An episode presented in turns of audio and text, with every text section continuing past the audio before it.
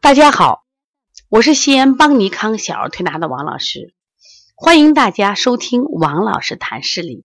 王老师谈视力是西安邦尼康小儿推拿咨询有限公司新近推出了一档有关视力的公益育儿的宣传栏目。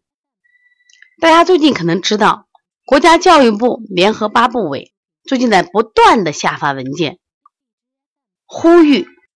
孩子视力的防控，当然特别是近视的防控。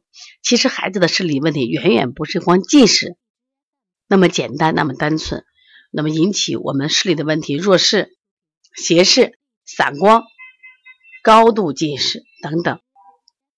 那么我们想开这档栏目，也是想借我们的力量，分享更多有关视力的知识。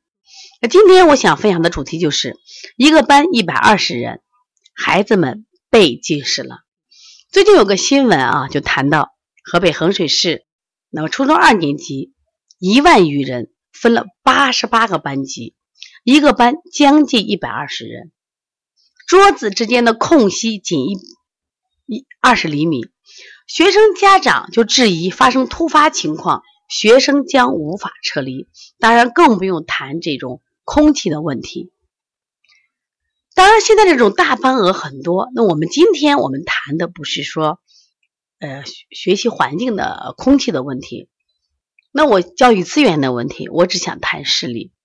那我们拿个一年级的小孩为例啊，一年级的小孩他的正常视力基本在零点八，有些孩子呢就是一点零左右。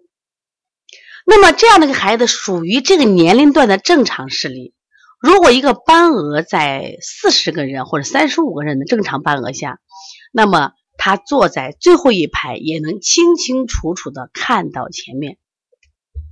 但是如果这个班额一百二十个人，那么排在后面的学生，他根本就看不清黑板写什么，于是他要站着起来看，他要眯着眼睛看，他要使劲的看，他都看不清。那么他就会回到家里，会跟妈妈说：“妈妈，我看不清。”家长就第一反应：“哦，这个孩子是不是近视了？”用不到去医院去这个配镜。如果遇到一个比较负责的医生，嗯，你这孩子的视力就零点八左右的视力是在这个年龄段是正常的，而且你孩子还有一定的远视储备，你孩子没有近视呀。家长就会说：“可是他看不见呀，他真的看不见呀。”那么他就要求要配镜。如果你可能去到一个商业化很浓的商业机构啊，你说看不见，OK，那我给你配个镜子吧。那这个时候，这个孩子就早早的戴上了眼镜。这个不是在推测，因为我每天会接到这样的咨询，就是我感觉我孩子视力还行，平常还行，可是到教室就看不见。那么需要不需要配镜？那这个时候，其实他原本没有近视，因为他七岁的孩子的视力发育就是在零点八和一点零左右，他是很正常的。如果你配了镜，你就是强迫他提前发育。可是不配镜又看不见呀，这就是一个矛盾的，这就是大额班集体带给我们的孩子的困惑。所以说，孩子被近视了。那被近视的恶果是什么？因为。你戴这个镜子，因为他本来是正常眼睛嘛，你强迫他提前戴了个眼镜，就会导致他的眼睛眼轴提前发育了。结果这个孩子如果在小学低段的时候已经近视了，他进入小学高段，就是基本上在十岁、十一岁的时候，他就会迈入的多中高度的近视人群。未来这个孩子。那基本上在初中的时候就是高度近视，就进入六百度近视，这是非常非常危险的。所以说，我们今天谈防控近视，我一直想谈的是什么？三四百度的近视没有问题。如果你在初中以上得的近视，就怕小学中低段的中高度近视，因为它随着身体的发育，它一定会发展成高度近视。高度近视的。风险在于它。随着年龄的增长，因为它眼轴过长，就会促使视网膜变脆、变薄、拉长、裂孔脱落。我们很多的眼科专家在不断的呼吁，那我们西安有一个很有名的大夫，他叫石一宁大夫，他呢就在不断的呼吁，他自己就说：“我是一个政协的委员，我每年都在提案，呼吁大家要重视近视，特别重视小学中低年龄段的这种高度近视。为什么这些孩子未来就很容易突破一千度，眼轴超过二十八毫米？”这两个值是非常危险的，他会在四十五岁左右的时候会失明。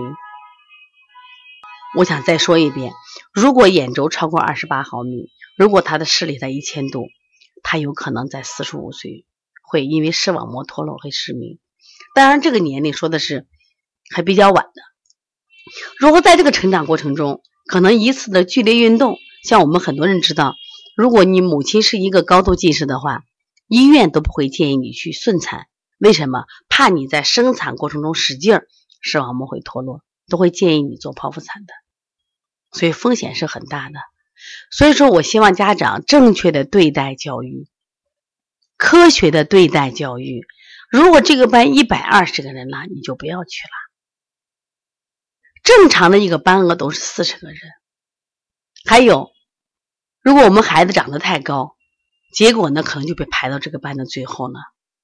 所以说，也许学习还没学好，我们先把身体搭进去了。所以大班额不利于孩子的身体发展。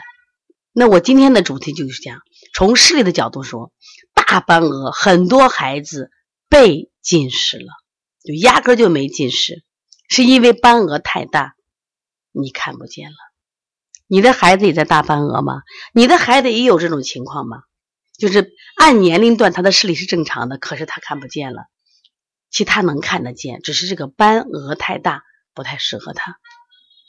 如果你也有这样的问题，可以加王老师的微信幺五七七幺九幺六四四七，也可以打我的电话来咨询幺三五七幺九幺六四八九。如果想咨询邦尼康视力的调理或者是培训的话，可以加邦小编的微信幺八零九二五四八八九零。谢谢大家。